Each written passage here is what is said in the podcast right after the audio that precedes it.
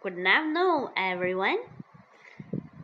This time, let us tell you a story.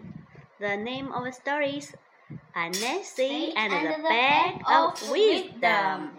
Okay, now let's begin. Anansi was king of the spiders. One day a girl gave him parrots. This bag had all the wisdom in the world. Anansi, you must share it. Anansi for them. He didn't want to share it. I could be the cleverest in the world. I must hide to beg, he thought.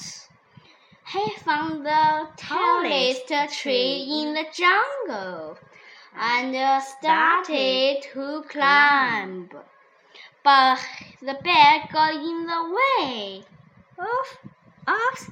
Oh no! He saw Trick to help. Put the bag on your back. Hurry! It worked! But I have the bag of wisdom, Anansi said. I should know it got on my back. He threw, he threw the bag down into the bush. It burst open. Wisdom flew all over the world. Everyone has some. Now everyone knows something, but no one knows everything. Okay, that's all for the story. The end. Thank you. Bye bye. Thank you for your listening.